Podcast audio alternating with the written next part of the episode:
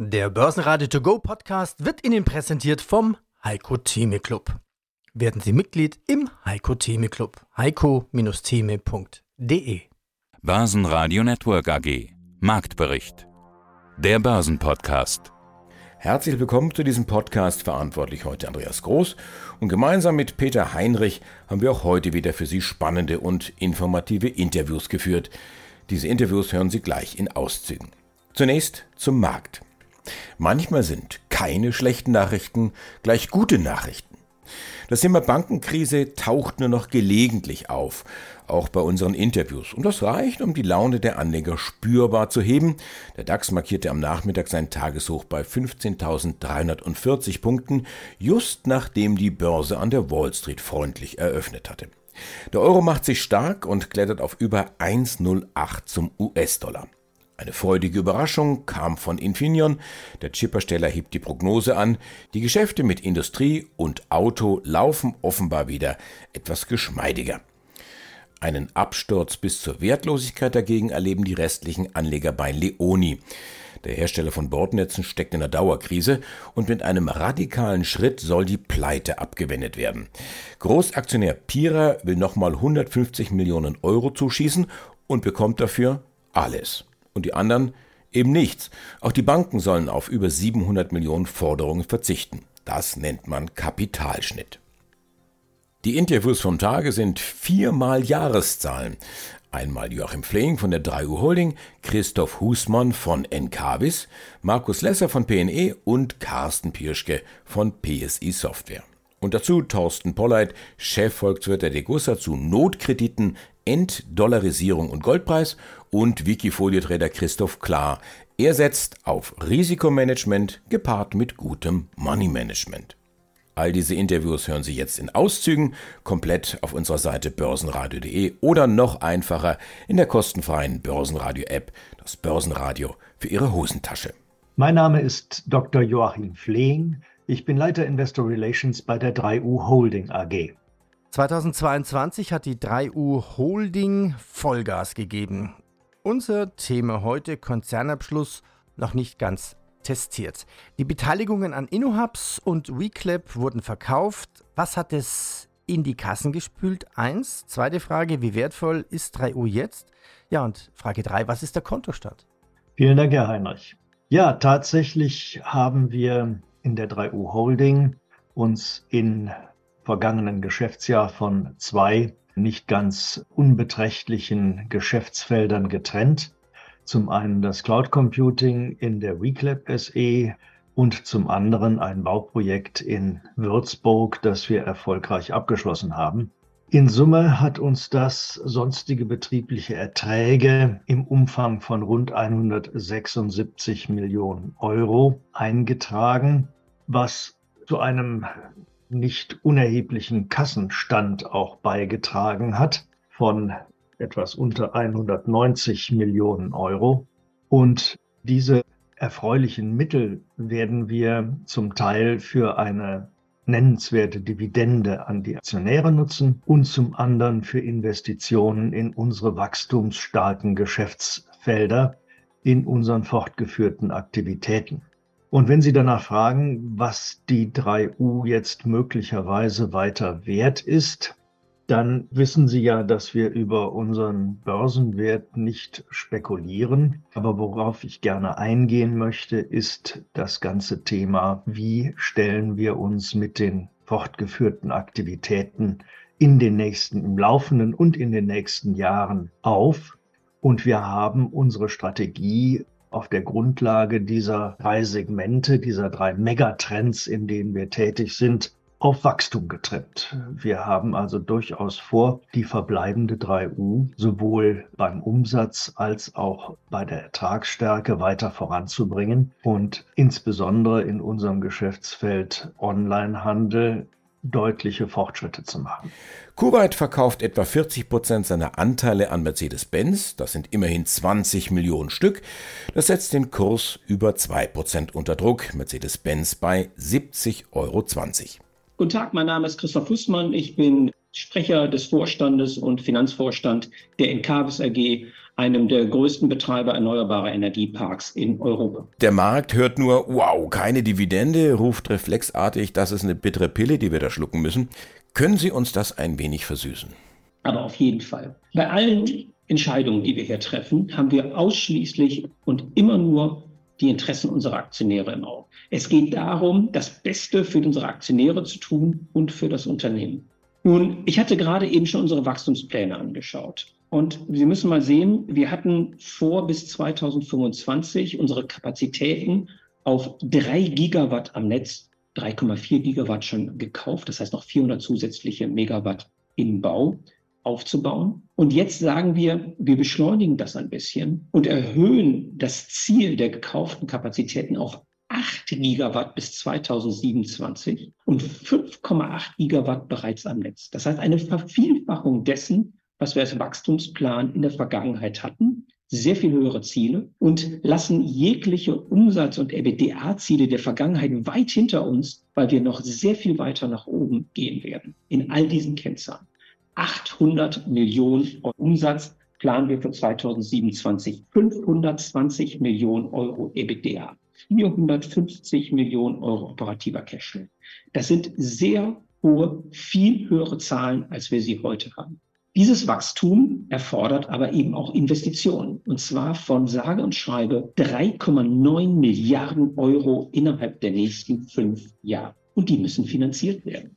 Und zu dieser Finanzierung wollen wir eben nicht, wie vielleicht andere, einfach sagen, oh, mach mal eine Kapitalerhöhung. Das verwässert ja die Position unserer Aktionäre, sondern unser Ziel und Streben war es immer und ist es immer, möglichst ohne Kapitalerhöhung ein solches Wachstum zu realisieren.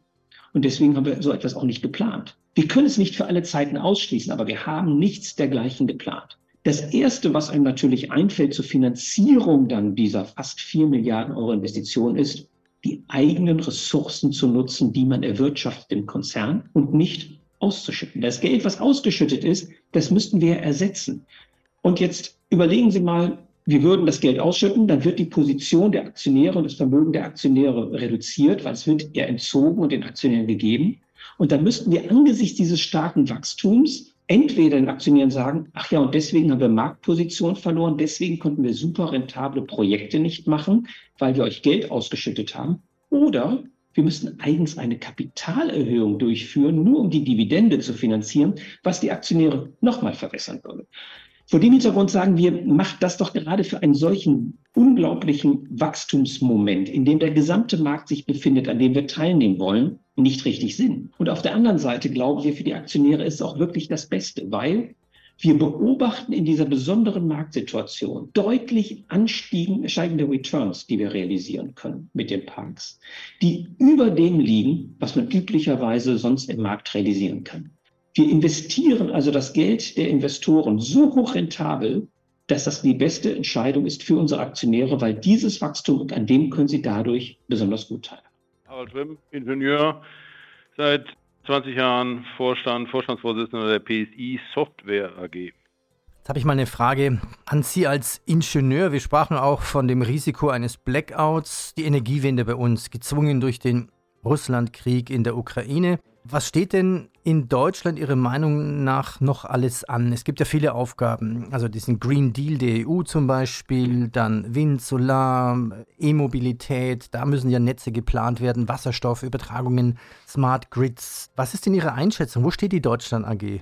Ah, das ist eine schöne Frage. Also erstmal wäre es mal schön, wenn die Nord-Süd die großen Strecken endlich mal fertig gebaut würden. Wir haben ja bisher eine Trasse am Rhein. Da wird interessanterweise wenig drüber gesprochen, Ultranet von der Amprion im Wesentlichen. Jetzt gab es den Baustart für den Ostlink und so weiter. Wir reden von mehr als 100 Milliarden, die da alleine von der Tenet investiert werden sollen. Das ist jetzt in der neuen Rechnung ein Wumms, eine neue Maßeinheit. Und das muss jetzt erstmal gemacht werden. Das ist ja seit vielen, vielen Jahren überfällig. Das Zweite sind die ganzen Gerätschaften, die Sie da gerade ansprechen. Solardächer, Wallboxen, Elektrofahrzeuge, Wärmepumpen und so weiter. Das findet ja alles in der Niederspannung statt. Aber es geht auch um die Flexibilisierung der Biogasanlagen. Das mag man sich als Bevölkerung gar nicht vorstellen, dass diese Biogasanlagen ja auch dann durchlaufen, wenn man Windmühlen abregeln muss, weil eben die Netze blockiert sind. Die laufen einfach durch. Stattdessen wäre natürlich intelligenter, das Gas einzuspeichern und so weiter und so fort. Also es ist eine Menge Umbau erforderlich und es geht jetzt in die Niederspannung, in die Niederdruck-Gasnetze hinein, Fernwärme und so weiter. Da ist eine Menge Aufgaben für uns. Aus der Leitsystemperspektive gehen einfach die Mengengerüste nach oben. Sie müssen auf einmal Millionen von Objekten steuern und überwachen, wo Sie vorher vielleicht 150.000 Schaltanlagen zu steuern hatten, haben Sie auf einmal zwei Millionen. Ja, das heißt, das können Sie allein von der Rechenleistung nur aus der Cloud und über dann der Zugriff über Webbrowser. Das sind so technologische Veränderungen, die reinkommen, die müssen Sie beherrschen. Und das Zweite ist natürlich, dass die Art zu rechnen eine andere wird, weil die ganzen Berechnungsfunktionen, Sie sprechen mich als Ingenieur an, ja, mhm. das ist dann ungefähr so, als ob Sie 35.000 Gleichungen haben, um 50.000 Variable zu berechnen. Das geht halt nicht auf. Und Sie kriegen das nur hin, indem Sie über längere Beobachtungsräume die fehlenden Gleichungen erfühlen, wenn Sie so wollen. Ja, das, die künstliche Intelligenz muss erfühlen, was in den Niederspannungsnetzen los ist, wer hat welches Solardach, nach, mit welcher Ausrichtung zur Sonne und wie verhält er sich, damit man diese ganzen Netze gesteuert bekommt. Ja, insofern schöne neue Welt. Wir haben entsprechende Produkte am Start und versprechen uns hier 25 bis 35 Millionen Wachstumspotenzial. Auch dieses Interview ungekürzt und in voller Länge bei börsenradio.de oder in der Börsenradio-App. Mein Name ist Thorsten Polleit, ich bin der Chefvolkswirt der Degussa. Und auch Autor des Degussa Marktreports. Ich bin Andi Groß. Herr Polleit, Notkredite, Entdollarisierung und der Goldpreis. Das ist die Überschrift über dem aktuellen Marktreport. Die USA haben offensichtlich gelernt aus der Lehman-Geschichte. Silicon Valley Bank und äh, die Signature Bank bekommen Notkredite jetzt von der US-Notenbank Fed.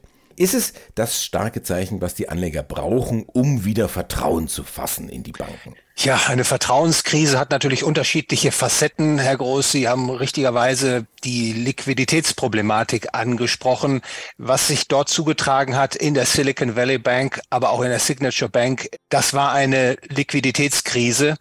Die Banken sahen sich verstärkten Abzug der Kundeneinlagen gegenüber und begannen dann ihre im Wert geminderten Aktivposten zu verkaufen. Das führte dann zur Realisation bisher unrealisierter Verluste. Dann gerieten die Kreditinstitute tatsächlich in Bedrängnis. Das führte dazu, dass die Einlagen dann beschleunigt abgezogen wurden und die Bank wäre also illiquide geworden, weil ja alle Banken mit einer sogenannten Teilreserve operieren. Aber die amerikanische Zentralbank hat dann mit Notkrediten ausgeholfen, die Liquidität wiederhergestellt, nicht nur der Silicon Valley Bank, sondern letztlich hat das auch dazu geführt, die Lage zu beruhigen, weil natürlich Investoren zu Recht auch Sorgen hatten, dass es anderen Banken genauso gehen könnte wie der Silicon Valley Bank. Was macht eigentlich so ein Notkreditszenario dann mit dem Goldpreis? Ja, da habe ich auch mal auf die Datensätze geschaut der letzten Jahre und man erkennt, diese Notkreditvergabephasen sind natürlich stets kurz gewesen. Also wenn man mal auf 2008, 2020 blickt, dann sieht man in 2008, 2009 war der Liquiditätsschub dann so bis etwa 450 Milliarden aus diesen Notkreditfazilitäten, die die amerikanische Zentralbank hat. Jetzt kürzlich im März ist ein Anstieg auf knapp 350 Milliarden erfolgt. Und das sind schon Ausschläge, die zeigen, nach solchen Liquiditäts- oder Kreditspritzen gab es dann immer einen merklichen Anstieg des Goldpreises. Also ich vermute auch, dass das diesmal so sein wird, weil ich, Herr Groß, befürchte, diese Bankenkrise ist noch nicht vorbei. Das Bankensystem in Amerika wird wahrscheinlich noch viel, viel mehr Zentralbankgeld benötigen, als was man bisher verabreicht hat. Und ich fürchte auch, dass die Erschütterungen aus dem amerikanischen Bankenmarkt letztlich auch weiter in Europa zu spüren sein werden und dass die Europäische Zentralbank entsprechend die Liquidität auch hier erhöhen wird im Bankensektor. Und das zusammengenommen ist nicht ein sicheres Indiz, aber doch eine gewisse Versicherung, dass man weiter mit einem steigenden Goldpreis rechnen kann. Die deutschen Konsumenten kommen langsam wieder in Fahrt. Mit einem GfK-Konsumklimaindex von minus 29,5 sind wir zwar weit davon entfernt, von Konsumrausch zu sprechen, aber es ist immerhin der sechste Anstieg in Folge. Im Wikifolio sieht man natürlich auch deine letzten Trades. Das war jetzt Rheinmetall, Rheinmetall, Rheinmetall und dann Lufthansa, Lufthansa, Lufthansa. Du hast nie viele Werte drin oder passiert auch mal, dass du mal zehn Werte drin hast? Doch, doch. Also ich hatte, ich glaube, noch Anfang vorletzter oder Ende der Woche davor tatsächlich noch 13 oder 14 Werte, allerdings alle recht klein gewichtet. Also ich war jetzt in der ganzen Bärenmarktphase seltenst mehr als 40 Prozent investiert, teilweise deutlich weniger und zwischendurch auch immer mal wieder 100 Prozent Cash. Ich meine, das ist sicherlich ein Grund dafür, warum mein Wikifolio dann auch im Endeffekt relativ wenig Federn gelassen hat in dieser ganzen Bärenmarktphase. Ja, da kommen wir zur Performance. Was hast du momentan für eine Performance? Dein Wikifolio läuft seit 2017? Genau. Ja, die absolute Performance ist nach Abzug aller Gebühren bei ca. 90 Prozent seit 2017, was einer per Anno Performance von ziemlich genau 11 Prozent entspricht. Die Performance an sich ist wahrscheinlich noch nicht mal so spektakulär. Ich meine, ich schlage damit immer noch alle deutschen Vergleichsindizes deutlich.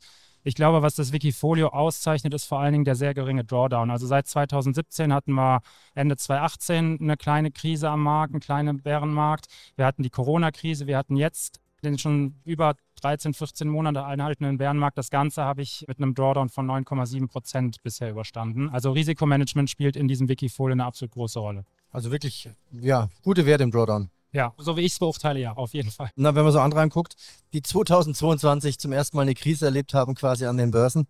Was ist deine Lebenserfahrung als Trading für diesen Podcast, für die Hörer? Also für die, die anfangen, ist es unheimlich wichtig und selber aktiv traden wollen, eine Strategie zu finden, die zu einem passt. Das, das, das, das merkt man nicht sofort, das merkt man über die Zeit. Also es muss zu einem vor allen Dingen ja, von, der, von der Psychologie her passen. Aktien, Trading ist zu einem Großteil Psychologie. Vor allen Dingen am Anfang auf die gute Defensivarbeit achten. Also vor allen Dingen am Anfang absichern, Verluste begrenzen. Das Schlimmste, was man machen kann, ist du hast es eben schon angedeutet, viele sind nach dem Corona, kometenhaften Aufstieg in Corona jetzt richtig tief gefallen, weil die nie einen schlechten Markt kennengelernt haben. Das heißt, die Absicherung nach unten, Risikomanagement gepaart mit einem guten Money Management sollte immer die Prio 1 haben von einer hohen Rendite. Die hohe Rendite kommt dann irgendwann, wenn man einen sauberen Prozess gefunden hat, kommt die mit der Zeit. Am Anfang heißt es Überleben in diesem Haifischbecken der Börse. Die Zahl des Tages lautet 2367 Milliarden Euro. 2367 Milliarden. So hoch sind die Schulden des deutschen Staates im Zuge der Corona-Pandemie gewachsen. Schönen guten Tag, mein Name ist Markus Lesser. Ich bin Vorstandsvorsitzender der PNE AG. PNE, das steht für Pure New Energy, so zumindest auf der Homepage Ihres Unternehmens zu lesen. Ein Unternehmen im Wandel steht darunter. Ich habe mal ein bisschen recherchiert. Plamberg Neue Energie, so war es zunächst, dann PNE Wind. Wann ist denn eigentlich das Wind verloren gegangen? Es ist 2017 verloren gegangen, als wir uns die Strategie ausgedacht haben, wie wir in Zukunft auf die Markterfordernisse reagieren und haben die Strategie bis 2023 festgelegt. Und unter anderem haben wir dann auch gesagt, dass wir unser Geschäftsfeld erweitern um Photovoltaik, um Batterielösungen, um Wasserstoff. Und dann war das Wind eher irreführend. Dann gucken wir uns dann mal gemeinsam die Zahlen an für 2022. Umsatz geht leicht zurück von 252 auf 243 Millionen Euro. Ergebnis vor Zinsensteuern Abschreibung erhöht sich um 10 Prozent auf 35,4 Millionen. Das EBIT, also das Betriebsergebnis, das geht wieder zurück um ein Drittel auf 6,2 Millionen Euro. Und dann haben wir noch das Ergebnis hier Aktie. Im Vorjahr waren es 33 Cent, jetzt 20 Cent. Was genau macht denn das Jahr 2022 für die PNE AG zu einem sehr erfolgreichen Jahr? Ja, wir haben uns an verschiedenen Stellen weiterentwickelt. Das Jahr stand ganz unter dem Zeichen der Weiterentwicklung der Pipeline, weil wir denken, dass gerade jetzt die Zeit richtig ist, in die Projekte und Projektflächen im Inland und im Ausland weiter zu investieren. Unser Projekt Pipeline ist im Wind- und Photovoltaikbereich auf 11,8 Gigawatt hochgegangen. Das ist Steigerung von über 5 Gigawatt. Das ist natürlich erheblich. Also Investitionen in unsere Pipeline und auf der anderen Seite gleichzeitig den Ausbau unseres IPP-Portfolios, also unseres eigenen Stromerzeugungsportfolios. Dieses Portfolio sieht jetzt vor, wir hatten zum Ende des Jahres 318 Megawatt. Wir sind also über 80 Megawatt hatten wir an Zubau in dieser Sparte. Und Stromerzeugung an sich ist natürlich für uns das Hauptthema. Wenn wir alles zusammenfassen, haben wir jetzt, wir haben noch gerade im Februar einige Projekte durch den Tender bekommen, werden wir jetzt 207 Megawatt bald in Bau oder gebaut haben. Das ist abzusehen und dann werden wir unser Ziel erreichen, über 500 Megawatt bis Ende 2023 in Bau oder gebaut zu haben, also in Operation zu haben, erfüllen. Rückzug oder möglicher Rückzug aus dem US-Geschäft. Sie denken drüber nach. Da stellt sich die Frage, warum? Ich lerne die beiden Administrationen, die lockt angeblich mit paradiesischen Konditionen durch den Inflation Reduction Act. Ja, wir sehen im Augenblick, dass dort auch dann die Netze ausgebaut werden müssen mit hohen Kosten. Diese Kosten werden den Projektentwicklern oder denjenigen, die Projekte bauen wollen und betreiben wollen, dann als erstes zugeschlagen. Da hat man hohe Sicherheiten zu leisten. Auch im Umfeld sind hohe Sicherheiten zu leisten. Das sind also große Beträge, die zur Verfügung gestellt werden müssen. Gleichzeitig sehen wir, dass auf dem Projektentwicklermarkt die Marge nicht so ist, als wenn man gleichzeitig äh, bauen würde. Wenn man bauen würde, würde man die Marge erheblich erhöhen.